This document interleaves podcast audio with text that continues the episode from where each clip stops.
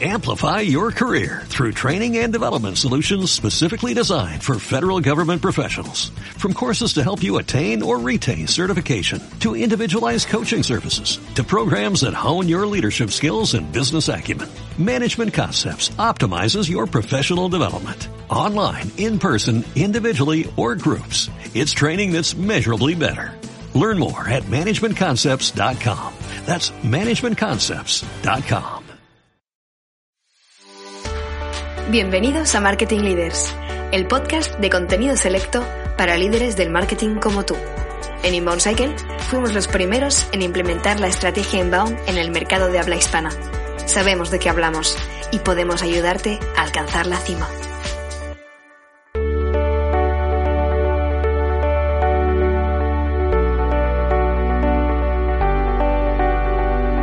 Bienvenidos a esta nueva edición eh, de nuestro podcast Animal Cycle. Hoy tenemos una invitada con la que vamos a hablar de un tema que a mí me encanta y tiene que ver con aquellas estrategias de promoción que tienen que ver con el ámbito B2B. ¿eh? Sobre todo, pues bueno, como estoy tan involucrado también en el marketing de Inbound Cycle, pues siempre que tengo la oportunidad de hablar con alguien que también se dedica a estos temas, pues es un placer. Y aparte también es especialmente interesante porque es de este tipo de empresas en las que a priori pensarías, ostras, es tan tecnológica, incluso toca temas de los que incluso mucho, muchos de nosotros no sabemos que existen y en cambio se pueden hacer tantas cosas. Entonces, bueno, bienvenida Raquel.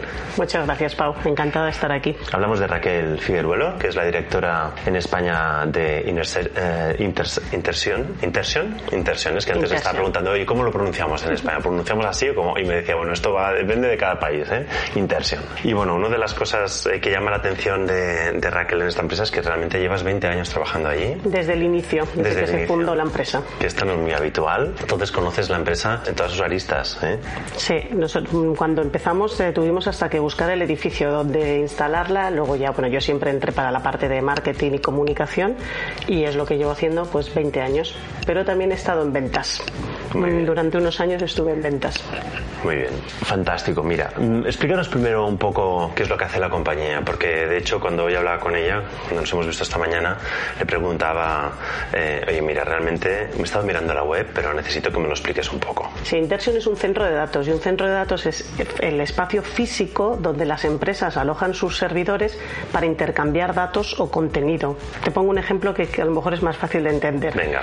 Por ejemplo, Netflix, en realidad todo el contenido, todas las películas de Netflix están en la nube de Amazon. Ahí es donde están pues todas las series. House of Cards está allí. Pero lo que hace Netflix es instala servidores que se llaman distribuidores de contenido en nuestros edificios. A la vez, Telefónica, Yastel también instalan servidores en nuestros edificios. Allí se interconectan físicamente con un cable y cuando tú pides desde tu casa una película, tienes Movistar y pides una película, en realidad no, no se la estás pidiendo a Amazon en Estados Unidos, se le estás diciendo a Netflix, envíame a través del cable con el que te has conectado en Intersion a Telefónica el capítulo número 12 de House Entonces, los centros de datos son sitios donde se intercambia contenido, sobre todo por contenido digital, claro, y datos. Somos como las fábricas y los, los distribuidores de la era industrial, pues nosotros en la era digital somos estos grandes almacenes donde hay intercambio de datos. Bueno, clarísimo. ¿Te ha quedado claro? Sí. Muy bien, bueno, y ya sabéis un poco la dinámica de cómo funciona este podcast, ¿no? Una de las cosas que nos gusta hacer es preguntar precisamente, con toda la experiencia que tiene Raquel, oye, qué cosas le funcionan, ¿no? Y también qué cosas no le funcionan. Entonces, antes hemos estado también hablando un poquito sobre este tema y le decía, oye, va, a ver si nos puedes contar un par de cosas que puedas contar, que sí te funcionan y que a nivel de marketing, pues para tu mercado y para, para lo que es el ámbito B2B, crees que realmente es por donde hay que ir. ¿no? Entonces me hablabas de dos, ¿eh? Sí, a nosotros nos ha funcionado mucho. Hace ya 10 años decidimos movernos al digital y para moverte al digital lo primero que necesitábamos era la mejor base de datos. No la mejor base de datos, sino tratar nuestra, nuestra base para convertirla en la mejor base de datos. Entonces poco a poco pues la base de datos se va alimentando y lo que hemos hecho, creo que hemos hecho bien, ha sido eh, la segmentación. Hemos ido segmentando hasta lo máximo, lo máximo posible. Ya no solo por el propio segmento de la empresa, sino asociar a cada segmento de la empresa unas necesidades específicas para que alojasen sus servidores en nuestras instalaciones. Un poco por motivaciones. ¿Cuál es la motivación de este tipo de empresa o no?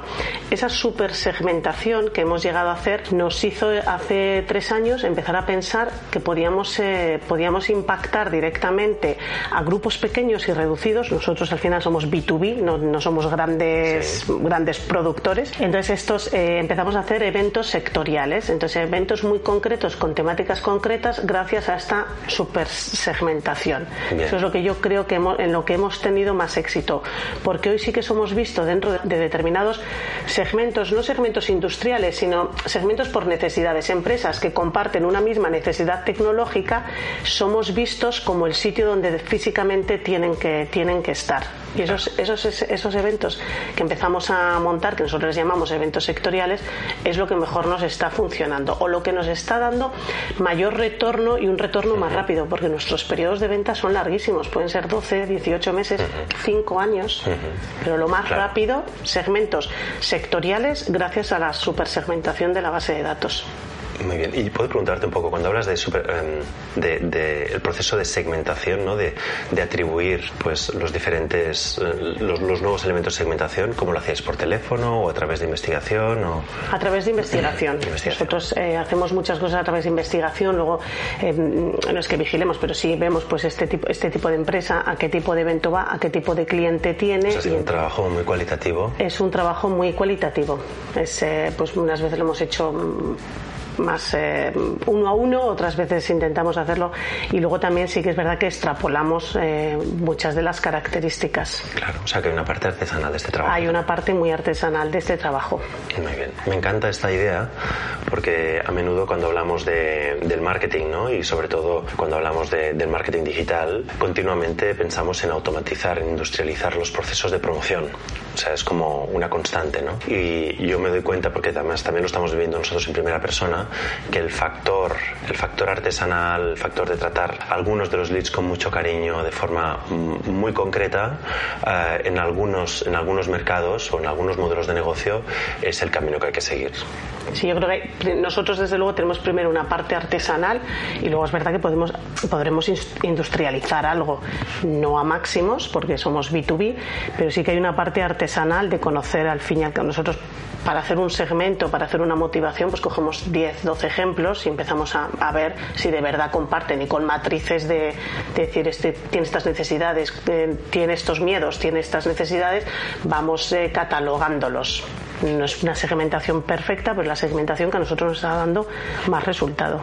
Y luego ya automatizamos la comunicación, la información, los eventos. Muy bien, y luego también había otro tema ¿no? que también destacabas, donde, donde realmente os está dando un gran rendimiento.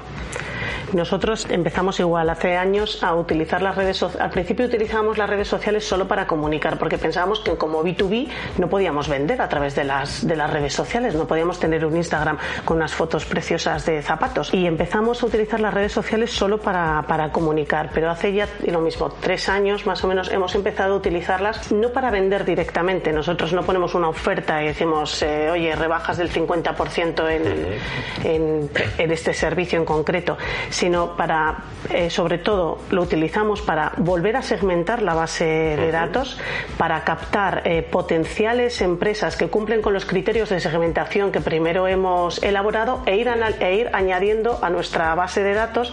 Y nuestra base de datos terminará en un evento sectorial y terminaremos, o no, firmando un contrato. Pero las redes sociales o sea, que también, hay, también forma parte de estas herramientas que utilizáis para, para mejorar esa segmentación. Sí, todo al final tiene que ver, nosotros hablamos de hay que llevar tráfico hay que llevar a tráfico a la web, sí, pero yo siempre digo, hay que llevar tráfico a la web y datos a, la base de datos. Esos son los dos, los dos criterios. Pues nosotros, el 90% de nuestro presupuesto de marketing está enfocado en lead generation. Podemos no firmar este año, podemos firmar el que viene, no importa. Nosotros no tenemos periodos de venta cortos, sino muy largos, pero sí sabemos cada lead o queremos saber cada lead de dónde viene, cuántos impactos ha tenido y la mejor manera es la fuente de las redes sociales, pues lo llevamos, eh, conocemos más, añadimos datos a la a, la base de datos y así vamos, vamos haciendo y creando.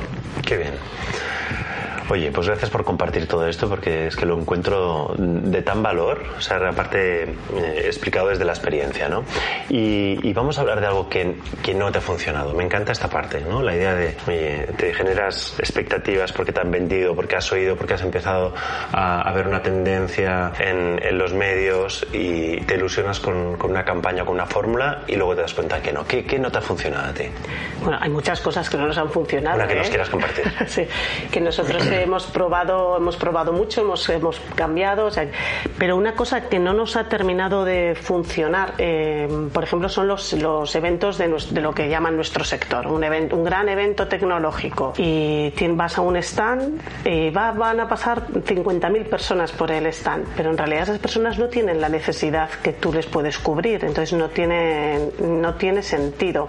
Hablas, hablas de un formato de feria un formato en el que hay stand ¿no? y que hay charlas y que normalmente son de los anunciantes o los patrocinadores. Los patrocinadores. Entonces, a nosotros eso no nos ha, no nos ha funcionado, porque para, pues en el año 2000, cuando en 2001 creo que fue la primera vez que se, que se montó la feria de Internet, la primera feria de Internet en el, fue en el año 2001 en, en Madrid, pues eh, la gente iba para saber qué era, era Internet, pero nosotros no, no, dábamos nada de Internet, entonces no era el público objetivo. Para mí el problema de los grandes eventos estos es que hay mucha gente, pero mucha gente no tiene esa motivación, es decir, la base de, la base de datos no, el público no está segmentado. Entonces, eh, me da igual que haya 50.000 asistentes o 100. Si ellos no están dentro de mis criterios de segmentación, no tiene sentido que vayamos. Entonces, nosotros cada vez vamos a, menos eventos eh, multitudinarios, como yo digo, o eventos sectoriales grandes, y estamos migrando a hacer nuestros propios eventos, pero por el valor que, tenemos de la base de datos. Nosotros hemos vivido exactamente la misma experiencia.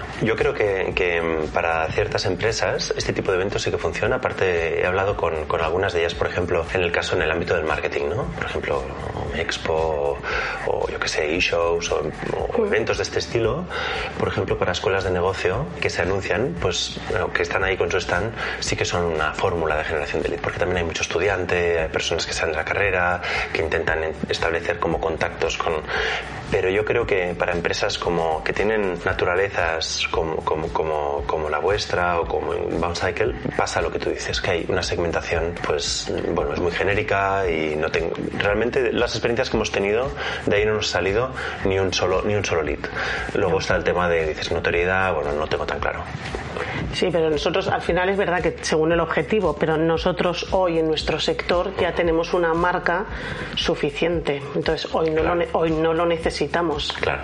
Supongo que cuando si decidimos ir a otro país, pues tendremos que utilizar esta fuente. Pero yo creo que pasado para mí es mucho más importante hoy que hacer, hacer caso a, tus, a lo que son tus activos. Y para mí el activo es mi web, porque es un país por donde entran muchas visitas, y mi base de datos. Qué bien, qué interesante Raquel.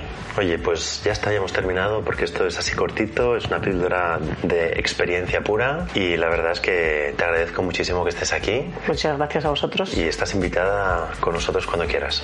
Gracias. Gracias a ti.